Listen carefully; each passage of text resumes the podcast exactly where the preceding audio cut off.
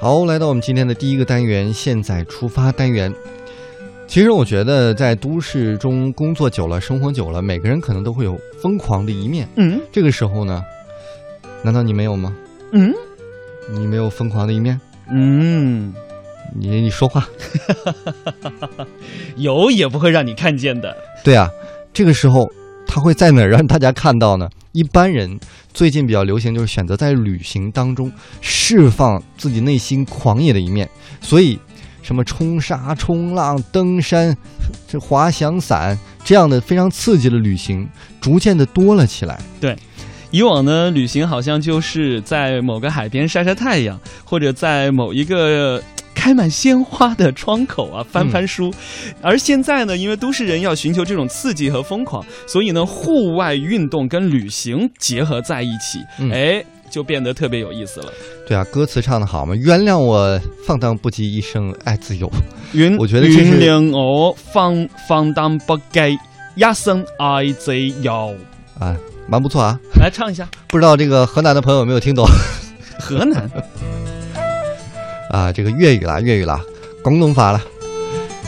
但是呢，我们说自由可以，但是在徒步旅行当中，没有像我们想象那么简单，是说走就走了。其实还是暗藏着很多危险的。哦，如果你没有那个金光钻啊，咱们还是要听询一下专业人士给我们一些指导。所以在今天的节目当中呢，我们也是请了一个户外旅行的达人，非常爱运动，经常来做滑雪呀、自行车环游啊、嗯徒步旅行啊这样的极限挑战。我们来听一听他的旅行经是怎样的。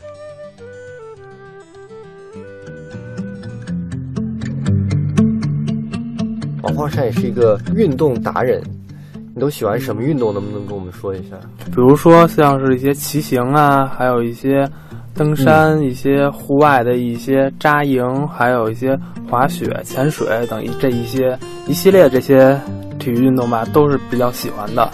嗯，也看出来这个很有运动天赋。能跟大家说一下你是哪一年的吗？我是九一年九月份出生的，九一年，也算是九零后了哈。其实非常爱旅行，大概都去过哪些地方呢？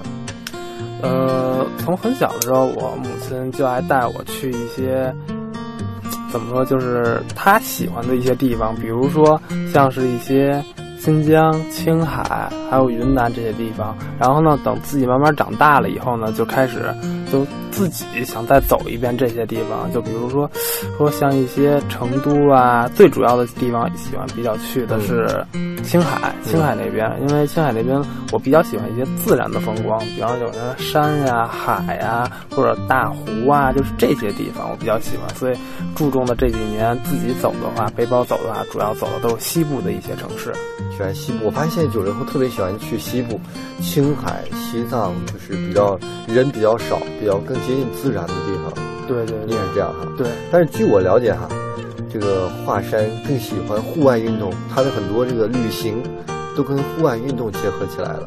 你本身就是搞体育的，是不是？工作对对对就跟体育有关。对对对，我原来就是组在北京做一些什么比赛啊嗯之类的，就跟那个原来单位做什么环境赛，就是一些自行车的一些比赛，嗯还有费雪的一些单板的在鸟巢举办的这种比赛，都是这种国际性的赛事。所以你是因为举办这些赛事比较多，然后后来自己也爱好上这些极限，算是极限运动吧，应该。嗯，有的算是一些了，比方攀岩，还有滑雪，算是一些极限运动。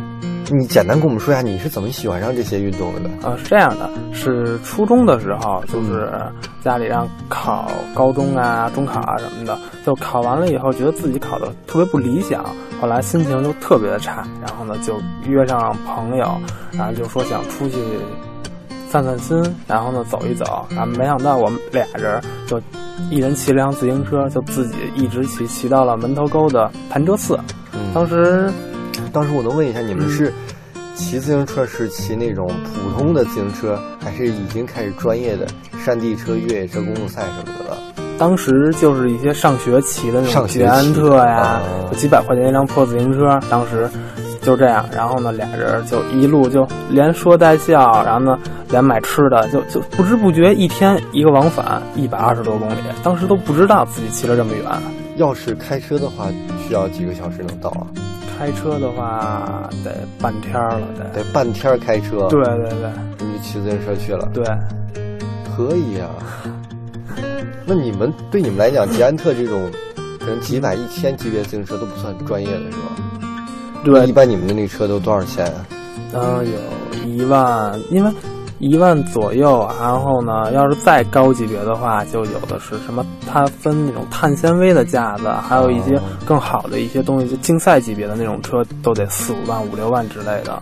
我的天呀！从此你就走上不归路了。所以你最开始接触的是自行车，嗯，对吧？然后后来呢，又接触到了什么？后来因为自行车这个圈里的人，因为大家都是这种爱运动、爱户外的人，才会因为自行车走到一起。然后呢，通过几个星期、几个月吧，认识这些人，和大家一块聊天，忽然发现，有的人骑车，他不光在北京骑，也有在郊区骑，或者在北京、中国的一些大城市啊，比方说那种环青海、环海南、嗯环台湾。慢慢慢慢的就开始喜欢上这些运，就慢慢的想走出北京，然后呢，等北京这些呃那个外地这些走完了，就感觉想通过别的一些方式来去参与运动吧，嗯然后就开始了爬山、滑雪之类的，因为嗯，这些圈儿都是相通的，这些人。爬山，然后有这个滑雪。对对那刚才你也说到了，你会其实会把这些，呃，运动跟旅行结合到一块儿。嗯那你都去到过什么地方？怎么样的一个结合呢？呃，就是因为那是一零年五月份儿，我有一个朋友，他自己骑了一个当时一个一个一个非常好的一辆车吧，叫 Specialized 的闪电。他骑着这辆车去环了一个青海湖。啊，他然后呢，他回来的时候跟我们说，那边景色特别好，然后呢有山有有有青海湖，还有一些高山的一些草甸子，还有一些沙漠之类的。当时我就特别特别向往这个地方。后来我问他怎么去的，他就说，我那天中午睡醒觉，一拍脑门我就去了。他是一个说走就走的旅行。对对对，他是这样。后来他把他的经历啊、故事告诉我以后，我觉得我特别特别想去，因为在零五年的时候，我母亲也带我去过这个地方，嗯我就想，如果有以后有机会，我自己也要再去一次。后来呢，那个那一年的八月份，我就在网上发了个帖子，和一些志同道合的一些小伙伴们吧，然后呢就去了。网上发帖的话，是不是就是不认识的人在网上组一个队，对对对然后，到那儿大家一起？对在那儿集合吗？从西客站出发，啊，北京西站出发，然后呢坐车还是坐火车，哦，坐火车把自行车拆碎了放在袋子里，然后呢，都现在都自己会拆会组装。对对对，因为这个东西拆自行车和组装自行车是一个非常非常最基本的一个知识，因为嗯在大家出去玩的情况下，车坏了或者怎么着，都是好多地方都是没有人的地方，都是得自己去修这些东西。嗯，比方说条折啦，或者车胎扎了、链条没油了，或者这你都会修。都得会自己去弄这那我以些东西。后自行车修我就找你了！就对胎胎扎了你都会修。可以这些东西，因为这种自行车和咱们这种普通自行车是不一样的，它可以不用改锥，不用扳手就可以把一个轮子卸下来，它差不多卸一个轮子下来，也就五秒钟的时间就可以卸下来了，很方便的东西。所以它贵有贵的理由，专业。对对对，很专业的这种车。然后你们坐上北京西客站的列车，就一路向西了。对对对，然后呢就到了青海，嗯，到了青海以后，然后呢，因为那个地方自己也去过，然后后来就和这帮朋友就开始一路从西宁，第一天从西宁嗯。坐搭车先到了黄原县，从黄原县一路再搭车搭到了日月山，日月山的山顶，嗯。然后呢从日月山开始骑行，一共走了四天，一共是五百八十多公里，这样下来。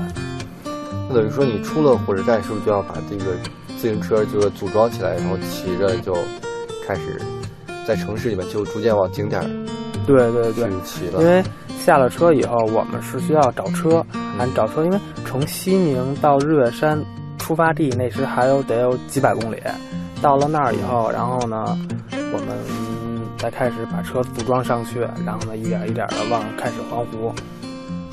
哦，你们去了几个人啊？我们当时去了六个人，这要环一圈儿下来得多久？